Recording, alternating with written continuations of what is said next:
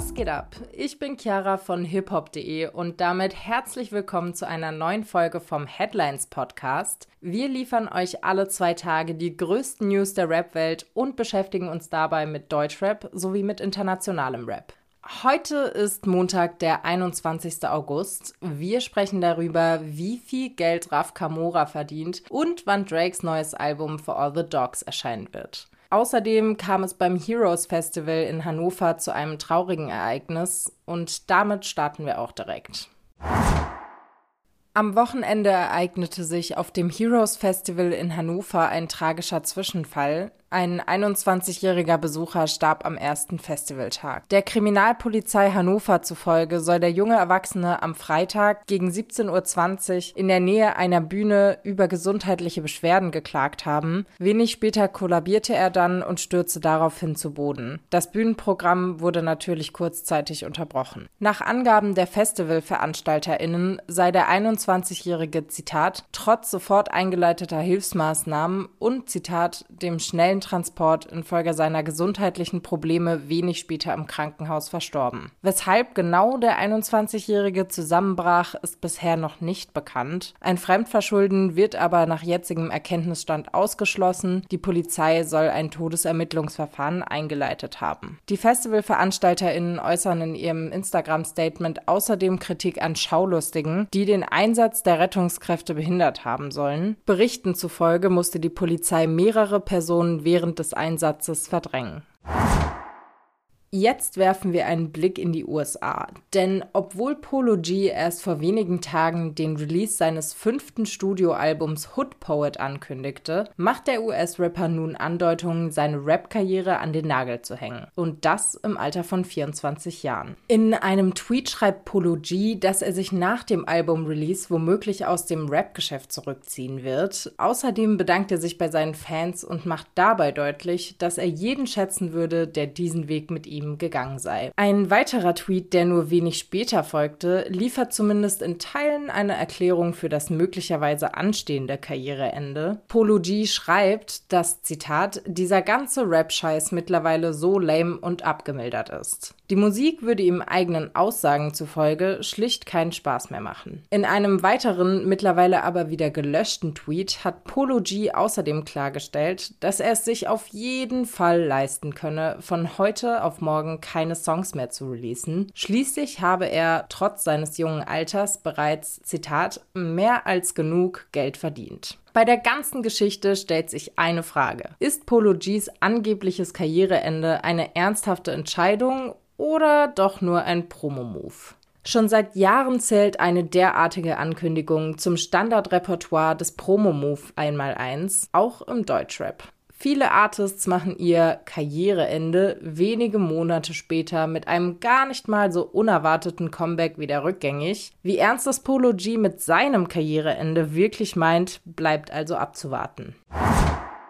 Weiter geht es mit einer News aus dem Deutschrap-Kosmos, denn für Juju und Ailo gab es kürzlich Props von den absoluten Veteranen des US-Raps, Cypress Hill. Die beiden Deutschrapperinnen standen beim Royal Arena Festival in der Schweiz auf der Bühne. Das Festival mit jeder Menge Oldschool-Giganten im Line-Up hielt unter anderem Cypress Hill als Headliner bereit. Die konnten dem Auftritt ihrer deutschen Kolleginnen offenbar einiges abgewinnen. Zitat, ihr wart groß großartig, lässt die ikonische Gruppe aus Los Angeles ILO in einer Instagram-Nachricht wissen. Sie leitet das Ganze direkt an Juju mit dem Zusatz weiter, dass es ja wirklich eine, Zitat, gute Show gewesen sein müsse. Die ehemalige Sixten-Rapperin wiederum packt den Post in ihre Story und fügt noch einen, Zitat, Gänsehaut sowie passende Emojis hinzu. Die Liebe für das Live-Game geht übrigens in beide Richtungen. Wie in Jujus Insta-Story zu sehen war, gönnte sie sich den Gig von Cypress Cypress Hill direkt vom Bühnenrand. Cypress Hill konnte vor allem in den 90ern und um die Jahrtausendwende große Erfolge feiern. Tracks wie Insane in the Brain, How Could I Just Kill a Man oder Rap Superstar bzw. Rock Superstar gelten als zeitlose Klassiker.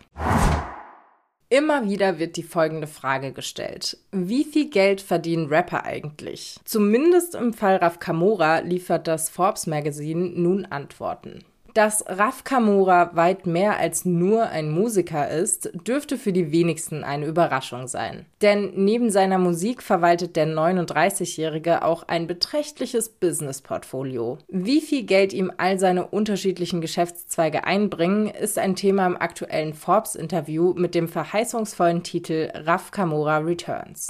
Trotz Entrepreneur-Einstellung hat Raff die Musik nie wirklich vergessen, zur Freude der Fans und mit großem Erfolg. Erst im Juni wurde bekannt, dass er mit insgesamt rund 4,5 Milliarden Streams der meistgestreamte deutschsprachige Musiker aller Zeiten ist. Weitere Zahlen, die Forbes listet. Beim diesjährigen Donauinselfest soll er rund 120.000 Fans vor der Bühne versammelt und von seinem ersten Buch Der Pakt etwa 50.000 Exemplare verkauft haben. Den Berechnungen von Forbes zufolge soll Raff allein mit seinen Businesses im letzten Jahr rund 12 Millionen Euro Umsatz gemacht haben. Forbes ergänzt, Zitat, hinzu kommen einige Immobilien sowie die weiterhin hohen Einnahmen aus der Musik, die 2020 bei rund 16 Millionen Euro lagen. Allein die Rechte an seinem Musikkatalog, die Raff selbst besitzt, seien einen zweistelligen Millionenbetrag wert. Insgesamt schätzt Forbes das gesamte Nettovermögen von Raff auf 50 Millionen Euro. Eine stattliche Summe, die er selbst in dem Artikel zwar nicht bestätigt, dafür versichert er, dass er mittlerweile, Zitat, safe ausgesorgt habe. Ein kurzer Blick in die Zukunft zeigt übrigens, Raf Kamura will sein Portfolio weiter ausbauen und sich an einer Werbe- und Influencer-Agentur beteiligen. Ein weiteres Buch sei ebenfalls geplant, Zitat, eine Kaffeemarke könnte folgen. Nicht zuletzt können Fans seiner Musik sich 2024 wohl auch noch auf ein neues Album freuen.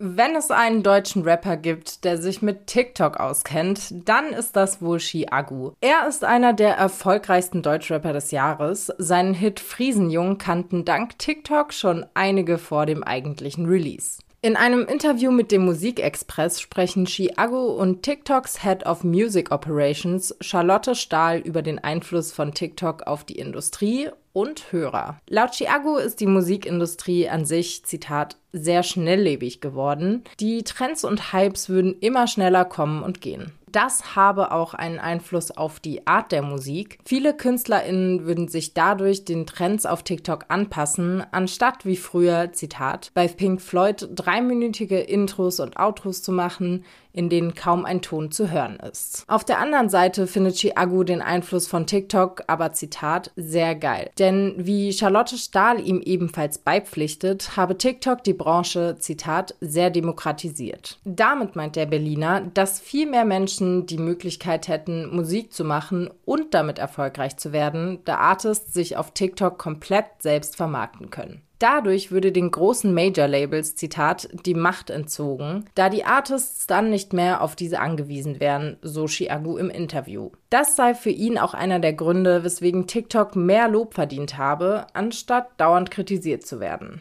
Auf die Frage, was sie zu Artists sagen würden, die TikTok aus Prinzip nicht nutzen wollen, antwortet Chiagu, dass er es zwar nicht nachvollziehen könne, Zitat, wenn Leute keinen Bock darauf haben, nichtsdestotrotz sollten sich diese Artists aber im Klaren darüber sein, dass sie damit eine Chance liegen lassen würden.